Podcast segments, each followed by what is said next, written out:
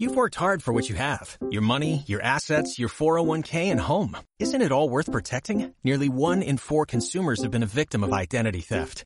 Lifelock Ultimate Plus helps protect your finances with up to $3 million in reimbursement. LifeLock alerts you to identity threats you might miss. And if your identity is stolen, your dedicated U.S.-based restoration specialist will work to fix it. Let LifeLock help protect what you've worked so hard for. Save 25% off your first year on LifeLock Ultimate Plus at LifeLock.com slash aware. Terms apply. Nessun dorma,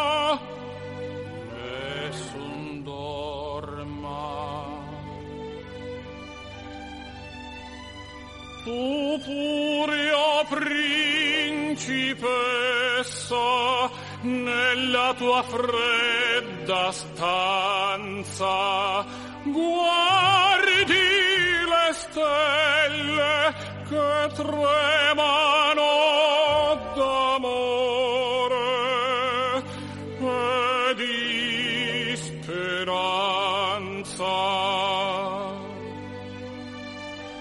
Curso de Filosofía. El positivismo en la Italia del 19.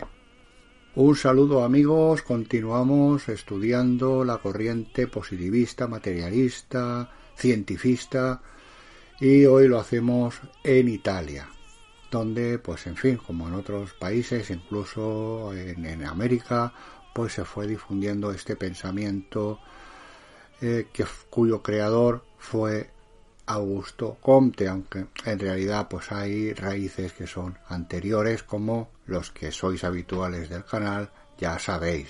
Pues vamos con los principios generales y el punto primero. Cataneo y Ferrari ya habían avanzado temas positivistas, pero hay que decir que en Italia el positivismo se impone y se difunde sobre todo después de la unificación entre 1870 y 1900 aproximadamente, y sus resultados más brillantes consisten en la reflexión sobre la criminología de Lombroso, la pedagogía de Gabelli y Angiuli, la historiografía de Villari y la medicina de Tomasi y Murri. Roberto Ardigó fue la figura más relevante del positivismo italiano. El pensador positivista extranjero que tuvo un mayor éxito en Italia fue Herbert Spencer, al cual le vamos a dedicar pues eh, algún audio próximamente. Opuestos al espiritualismo de los maestros anteriores, como por ejemplo Rosmini, del cual hay un audio que os invito a escuchar, y contrarios al idealismo que se iba difundiendo en la Italia del Sur, en la Italia meridional, los positivistas italianos reafirmaron la necesidad de vincular la filosofía a la ciencia.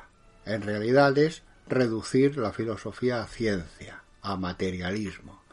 Recordemos cómo ese movimiento llamado Risurgimento quería, apoyado por los papas y por personalidades eh, intelectuales importantes, hacer que la filosofía espiritualista pues tomase un nuevo impulso e hiciese frente a corrientes opuestas y contrarias a lo espiritual y, y en muchas ocasiones a la Iglesia católica. Estos científicos asumieron una actitud crítica en relación con las metafísicas de la trascendencia y del espíritu. Asimismo, efectuaron una renovación en los estudios antropológicos, jurídicos y sociológicos. También recordemos del audio anterior, ¿verdad?, cómo pues la sociedad del 19 en general es una sociedad todavía conservadora, cristiana, y cómo ve con recelo pues a estos científicos que parecen un poco locos, ¿verdad?, sus experimentos, sin rechazando incluso como algún autor, ¿verdad?, alemán que había llegado pues a, a reírse, mofarse, a insultar a, a, a la Iglesia Católica con ideas disparatadas como el hecho de aprovechar los cementerios para sembrar cereales y la exposición pues de extrañas teorías como que la materia era eterna o que el origen del cosmos no provenía de Dios o bien que el hombre venía de los animales por evolución transformista. Pues vamos al punto segundo y a estudiar a Cesare Lombroso y la sociología del crimen. César Lombroso, nacido en 1836 y fallecido en 1909, y Enrico Ferri efectuaron importantes contribuciones en el campo de la sociología del crimen. No ha de olvidarse que nos hallamos en el periodo en el que la sociedad italiana da inicio a su proceso de industrialización, con todos los problemas humanos y sociales que ello comporta, y que en aquel momento se planteaba como algo urgente la cuestión que implicaba la unificación de la nación. Gracias al examen del cráneo del bandido Vilella, en 1871, Lombroso pensó hallar una confirmación de sus tesis generales acerca de la delincuencia.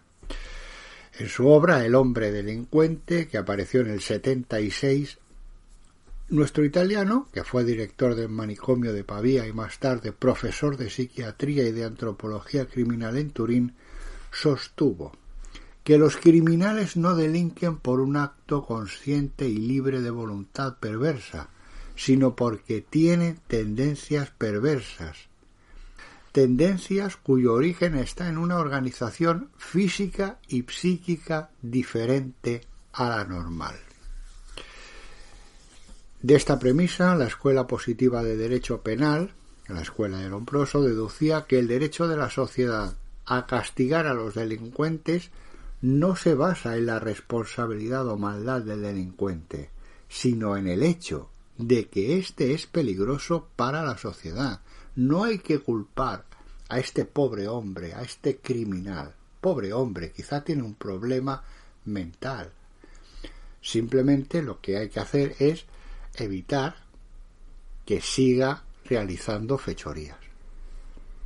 Si hoy en día ya algunos nos indigna, ¿verdad?, este pensamiento de, dulcificación del delincuente, que es propio de la socialdemocracia. Imaginemos en ese momento, realmente pues son tesis escandalosas para el 19. En resumen, Lombroso distingue diversos tipos de delincuentes. Delincuente nato, delincuente ocasional, delincuente loco, delincuente por pasión o por hábito pero afirma que la mayor parte de los delitos son cometidos por individuos biológicamente proclives al delito. No es, por lo tanto, no es algo propio de un acto libre, una decisión que toma el sujeto, sino que ya tiene una tendencia, un impulso que de alguna manera limitaría su libertad. Especifica así las características anatómicas y caracteriológicas del delincuente nato. Escasez del vello, poca capacidad craneal, frente deprimida, enorme desarrollo de las mandíbulas y los pómulos, poca sensibilidad ante el dolor, completa insensibilidad moral, pereza. El delincuente nato carece del sentido del pudor, del sentido de la probidad, del sentido de la piedad. Se asemeja a un hombre salvaje. Una tesis posterior defendida por Lombroso, tesis que provocó polémicas interminables, afirma la proximidad existente entre el genio y la locura. En efecto, en Genio y Degeneración, de 1897, Cesare centra su atención en los fenómenos regresivos que se producen en el transcurso de la evolución, en los que un acentuado desarrollo en determinada dirección se ve acompañado por un retroceso o una detención en otras direcciones, a menudo en el órgano que es sede de la máxima evolución, el cerebro. Esto explicaría las formas más o menos graves de locura o de perversión que se da entre los hombres geniales. Esta es la tesis de, de Lombroso que en realidad los genios, los hombres con geniales ideas, pues en realidad están locos. Eh, en este mismo punto vamos a tratar brevemente de Enrico Ferri, fallecido en 1929, que fue socialista y director de la revista Avanti. Escribió un informe preliminar a un proyecto de código penal italiano y fue autor de una sociología criminal donde se critica la noción de voluntad libre y se estudian sin juzgarlos moralmente los hechos criminales, tratando de descubrir sus causas a través de factores biopsicológicos y afirmando que la pena no es un acto de expiación, sino únicamente un medio para eliminar la peligrosidad social de los criminales. Y diríamos hoy en día, para tratar de educarlos, que no vuelvan a delinquir, pero de ningún modo la pena debe considerarse como un castigo. Esto ya hoy en día pues está completamente introducido en Occidente en los distintos eh, sistemas penales. Esta es la mentalidad actual. Las ideas de Lombroso y de Ferri dieron pie a, frecuentes y encarnizados choques y controversias ante distintos tipos de opositores. Hoy en día ya no hay oposición alguna y se acepta con completa normalidad eh, este hecho, pero entonces la sociedad era muy diferente y dio pues eh, lugar a, violentos choques, a, a eh, acaloradas discusiones en su momento. No podemos dejar de mencionar las críticas formuladas por el sociólogo Napoleone Colagiani, quien reprochaba a la Escuela de Antropología Criminal el sobrevalorar los factores físicos y antropológicos y no prestar la debida atención a los factores sociales de la delincuencia. Y en realidad minimizar la moral, la responsabilidad personal. Cuando estos autores son materialistas, rechazan el, papel de la Iglesia beneficioso en la sociedad, rechaza la metafísica, rechaza lo espiritual, rechaza a Dios. Pues ¿qué queremos? Unos personajes que rechazan a Dios, pues y que reducen el hombre animal. Somos un animal evolucionado. Pues al final, eh, lógicamente, las consecuencias son estas consecuencias completamente lógicas. Punto tercero, un médico positivista. ¿eh? Habíamos visto médicos positivistas alemanes, ¿eh? como por ejemplo Vigna, y ahora pues vamos a ver otro médico, pero en este caso de Italia, que es Salvatore Tomasi, otro pensador que tuvo una cierta resonancia dentro del positivismo italiano. Fue el clínico y fisiólogo Salvatore Tomasi, fallecido en 1888, que primero fue profesor de Pavía y más tarde en Nápoles a partir del 64. En la lección inaugural de sus cursos, Tomasi afirma que en las ciencias objetivas y naturales la doctrina no puede consistir en un a priori, no puede surgir de las especulaciones metafísicas, no puede ser una intuición o mucho menos un sentimiento. En su obra El naturalismo moderno del 66, Tomasi proclama que somos de la escuela de Galileo y dice que el filósofo debe extraer exclusivamente de la experiencia el material y el contenido de sus conceptos universales, sin explicar en realidad en qué consiste el concepto y la idea. Según eh, Salvatore, las doctrinas de todas las ciencias naturales y por tanto de la medicina no son más que la ley o un conjunto de leyes en conexión lógica a las que nuestro entendimiento y la razón otorgan su propia forma de idealidad, que nace del hecho o de los hechos experimentales, concede a estos una naturaleza científica y después nos ayuda a estudiar con profundidad otros hechos de manera experimental y distinguir en ellos lo esencial de lo accidental, la apariencia y la realidad, lo que es pasajero y efímero de lo que es constante. Nuestro italiano denomina naturalismo moderno a este tipo de pensamiento.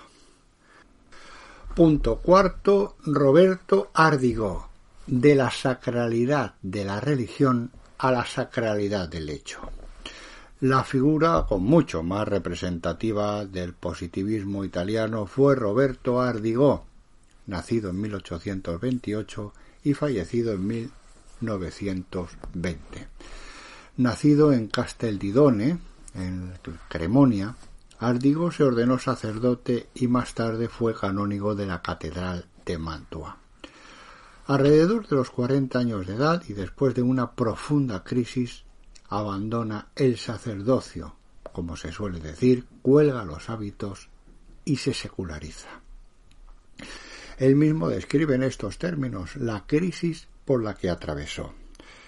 Poco a poco, la duda que se me había planteado por todas partes desde mis primeros años y a la cual había combatido a través de la reflexión y del estudio incesante, creyendo durante mucho tiempo haberla vencido racionalmente, acabó por verse sin enemigos. Y un buen día se apareció ante mi mente maravillada como una persuasión completa y una certidumbre indiscutible. Ardigó sufre por su fe y trata de convencerse de su validez.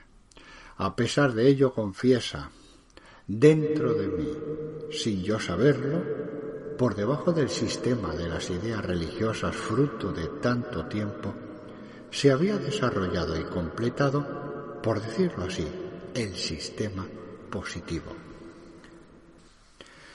El positivismo o mejor dicho, quizá el naturalismo, que encaja mejor en nuestro autor, está directamente vinculado con las concepciones filosóficas de Spencer, pero hunde sus raíces en el naturalismo italiano del XVI.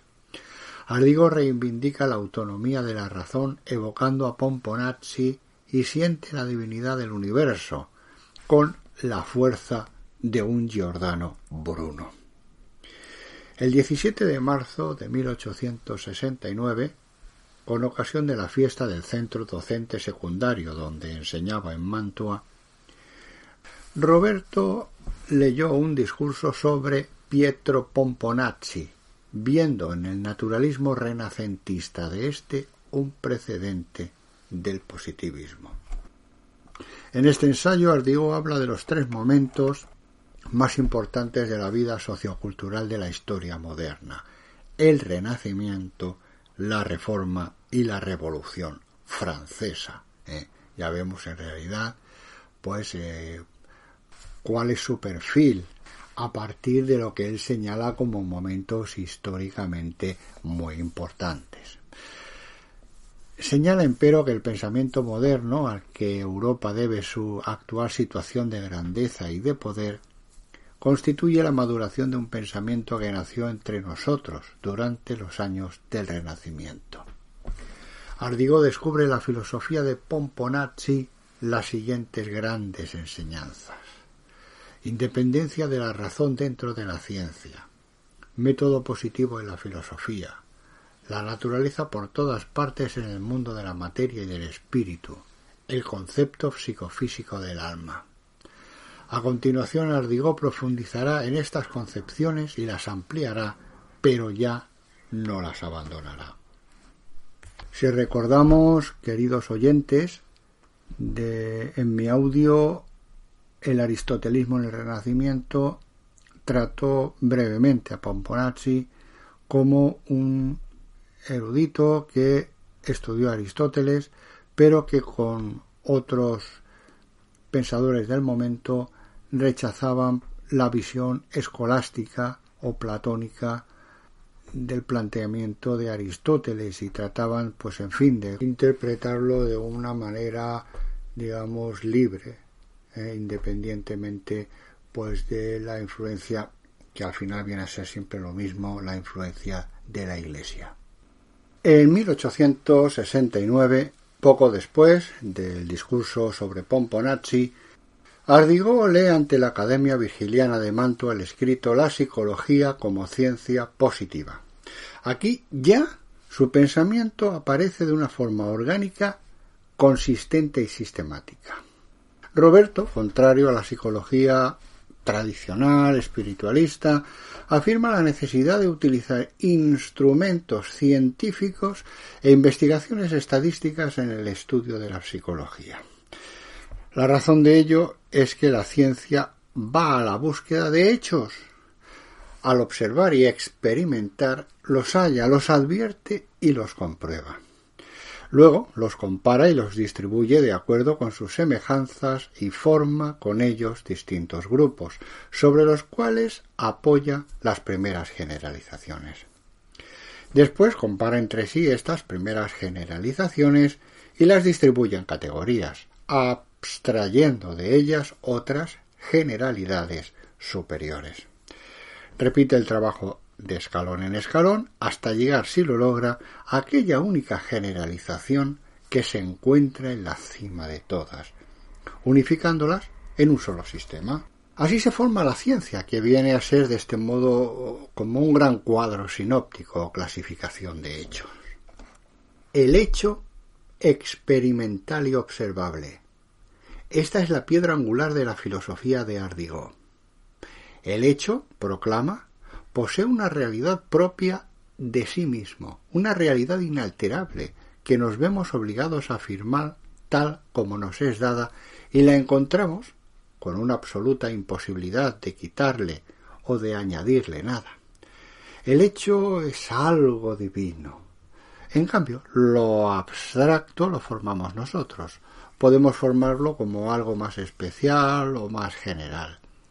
En consecuencia, lo abstracto, lo ideal, el principio teórico es meramente humano. Las ideas, las teorías, los principios son provisionales y irrevocables, pero el hecho no. En definitiva, el punto de partida es siempre el mismo, el hecho experimental. Se trata de algo cierto e imposible de modificar. En cambio, los principios teóricos son puntos de llegada que se pueden abandonar, corregir o superar.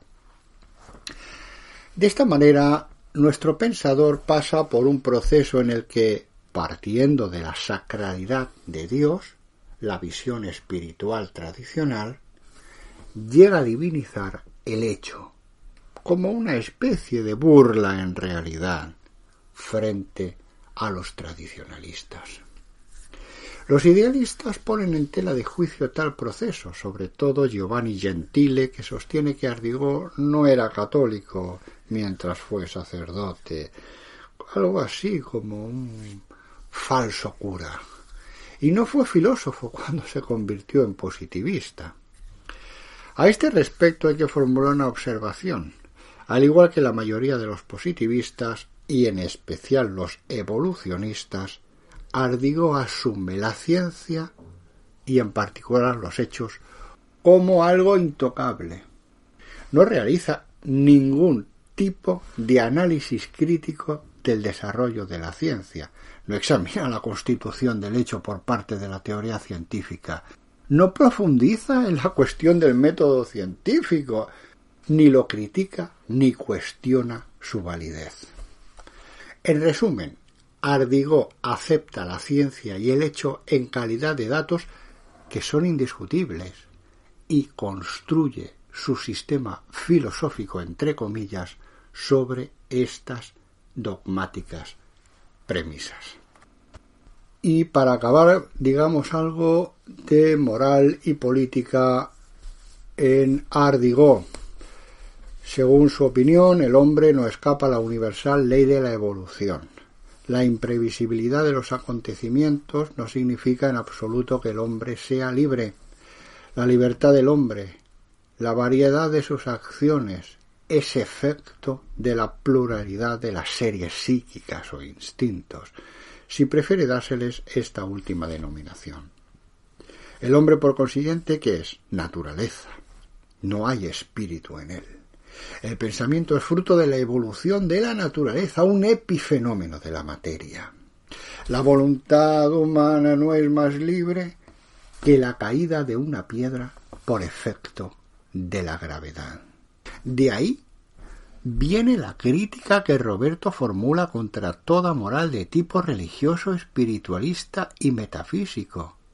En opinión de nuestro ex sacerdote, los ideales y las normas morales nacen como reacción de los hombres asociados ante los acontecimientos y las acciones perjudiciales para la sociedad.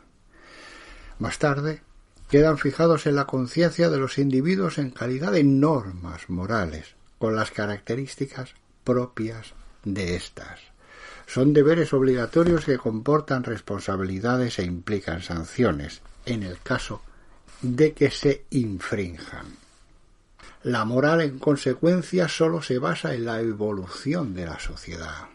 No hay necesidad de buscar otro fundamento fuera de esta. Roberto en política fue liberal y dice Estoy en condiciones de ofrecer centenares de pruebas prácticas del decidido, notorio, ardiente y batallador liberalismo de toda mi vida desde mi primera juventud. Esta es una prueba en realidad de que una de las bases doctrinales del liberalismo es el positivismo y la otra base son los intelectuales que se dedicaron al estudio de la economía. Y en realidad, pues el liberalismo es el gobierno de los ricos, de los burgueses. ¿eh? Ardigó fue asimismo antimasón. Dice que en un Estado libre la masonería pues no tiene ningún sentido y para combatir el oscurantismo resulta más eficaz la obra infatigable y abierta de la educación y la elevación cívica que la obra tenebrosa y oculta de una secta. Vemos cómo eh, su manera pues de difundir su pensamiento es la educación y la elevación cívica, al contrario del marxismo, que eh, por una especie de deprisa, ¿verdad?, por, por imponer su criterio, lo que hace directamente es ir a la violencia, en vez de, de ir a la educación, como por ejemplo, pues eh, hacen los positivistas o los socialistas utópicos también habían hecho, o ciertas ramas del socialismo, pues tiene una tendencia más, más pacífica. Aunque sin dedicarle un estudio específico criticó la concepción materialista de la historia que es propia del marxismo, ya que dicha concepción absolutiza el factor económico dejando de lado otras variables esenciales. Ardigo escribe el hecho económico no es el único que determina que la sociedad asuma determinada forma, dado que en esto concurren también otros factores. Aun siendo liberal, Ardigo se mostró interesado por el socialismo y escribió si existe una legítima aspiración social, el quererla contraria sería algo injusto y vano, puesto que la misma naturaleza omnipotente es la que la quiere y triunfará con seguridad. Por otro lado, algunos socialistas italianos, como Turati, recibieron su primera educación filosófico-política a través de la obra La moral de los positivistas.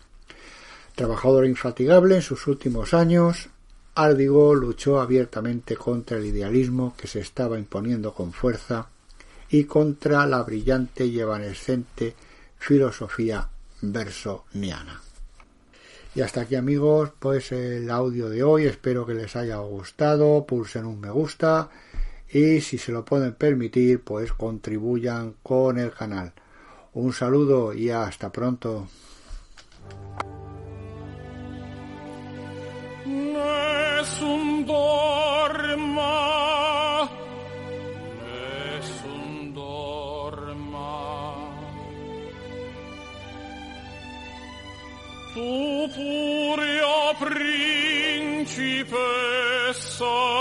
Nella tua fredda stanza guardi le stelle che tremano